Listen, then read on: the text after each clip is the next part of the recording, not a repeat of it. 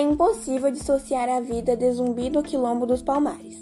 Afinal, ele foi um dos líderes desse quilombo e morreu na defesa desse local. Zumbi dos Palmares é um dos grandes nomes da história do Brasil. Ele foi um dos líderes do Quilombo dos Palmares, o maior e mais longevo quilombo da história do nosso país. Zumbi assumiu a liderança do quilombo em 1678 e resistiu durante quase 20 anos contra as investidas dos portugueses. Zumbi foi executado por resistir à aniquilação pelos portugueses em 1694. Palmares era terra de bravos, mas estava longe de ser um enclave de liberdade moderna no mundo de escravidão colonial.